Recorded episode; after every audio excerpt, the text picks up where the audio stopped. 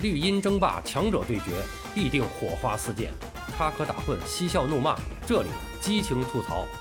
欢迎来到巴多的有声世界，咱们一起聊个球。朋友们好，我是巴多。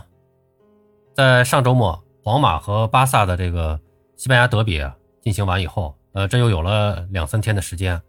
那么今天呢，就以那一场比赛为基础，我们来聊一聊哈维和他的巴萨。在对阵皇马的这个国家德比之前啊，哈维在这个赛前发布会上，他试图呈现出一种积极的气氛，呃，他希望球队能够走出周中战平国米的这个阴霾。他强调啊，让大家记得自己依然是联赛榜首，表现很好，从而呢更有信心的面对这个最熟悉的强劲对手啊。那么他在这个发布会上是这样说的：说我觉得我自己本身就是一个乐观的人，呃，天生如此吧。我相信我的球队，而且我觉得。我们的球队在过去一年进步了很多，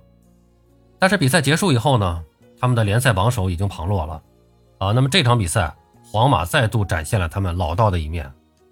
数据上，他们在控球率、射门数、射正数等关键环节全部落后于对手，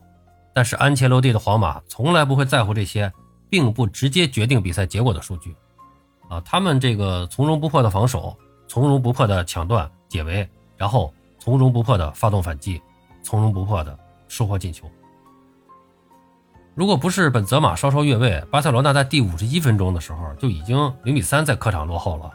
如果事情沿着那条轨道发展下去，没有人会知道哈维的球队会面临一个什么样的结果。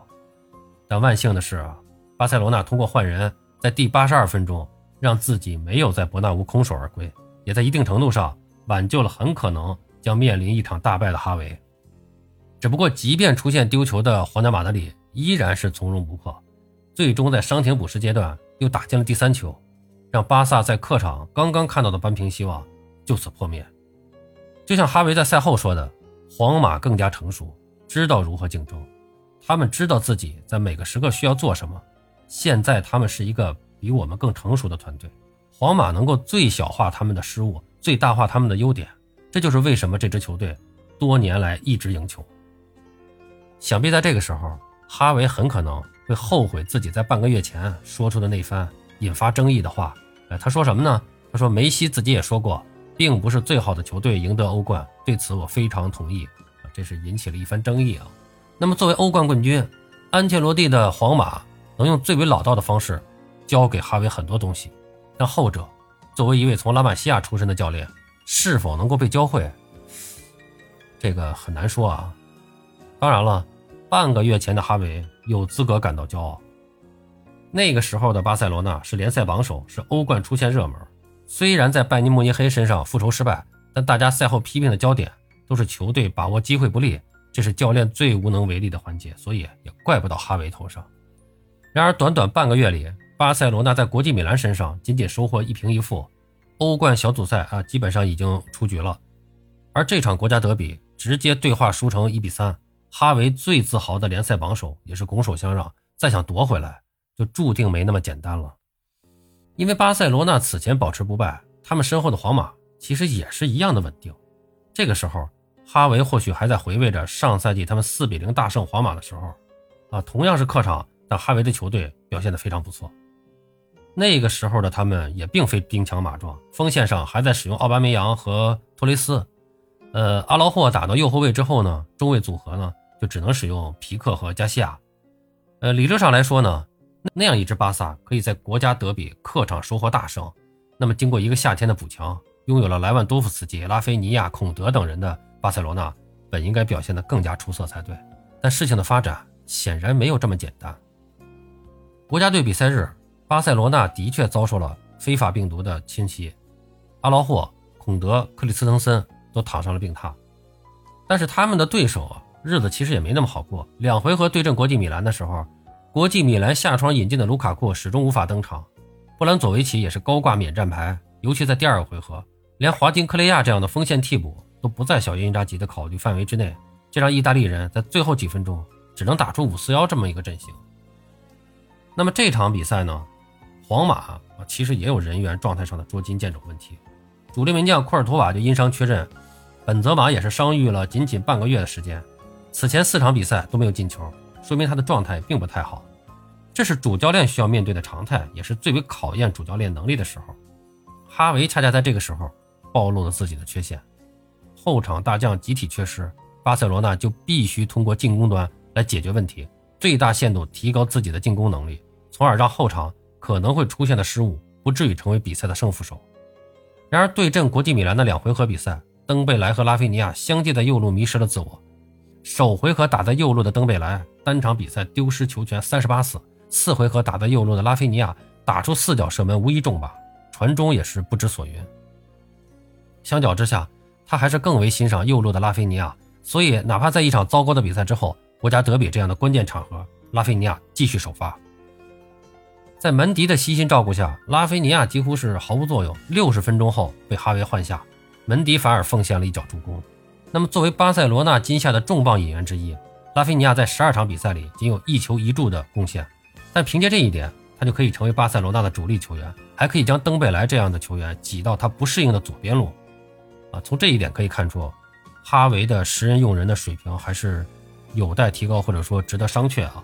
那么，对于比赛形势的观察，哈维也正在倾向于落入窠臼。在对阵拜仁和国米的比赛，莱万多夫斯基的表现都不尽如人意。尽管他在次回合的两粒进球让巴萨从小组出线的希望中依旧艰难地维持着，但对于这名波兰前锋，巴塞罗那球迷更能看到的是他在强强对话时候把握机会的低效。但这并不是莱万多夫斯基的能力啊有了多么明显的下滑，因为仅仅几个月之前，他还是四十六场各项比赛打进五十球的高效前锋。但从拜仁到巴萨，他的发挥环境有了很大的变化。在拜仁，他身边是有很多的帮手，比如说穆勒。那么在哈维手下，莱万多夫斯基经常需要独自在前场拼搏，登贝莱和拉菲尼亚都在遥远的边路，呃，他们都以为自己随便撩一脚传球就能给自己刷个助攻。那对阵国米的次回合比赛，哈维将佩德罗推到了莱万多夫斯基的身边，但身高仅有一米七四的佩德罗显然无法承担如此关键的职责，莱万多夫斯基需要支援。这是再不能清晰的事儿了。然而，分担其压力的德佩、凯西都得不到哈维的重用。相比较于此，哈维更喜欢强调巴塞罗那人总爱提起的四三三阵型、传控打法，又要赢又要赢得漂亮的美丽足球。哪怕是在最需要重视结果的国家德比比赛之前，哈维也不愿意展现相对务实的姿态，哪怕只是嘴上说说都不愿意。啊，当然了，今年只有四十二岁的哈维还是一个年轻教练啊。巴塞罗那呢，也是他执教生涯登陆欧洲的第一站，他需要更多的时间来让自己变得更好、更强大。但是球队和俱乐部真的不见得有那么多时间啊。作为球队目前最强的两名球员，莱万今年已经三十四岁了，没有人知道他的能力还能保持多长时间。布斯克茨赛季结束后有可能离队，届时阵中就没有靠谱的节奏大师了。纵使哈维能坚持到那个时候，那个时候的巴塞罗那会变成什么样子？除此之外，俱乐部的肩上也有沉重的压力。前段时间的新闻发布会上，巴萨的副主席爱德华·罗梅乌公开宣布，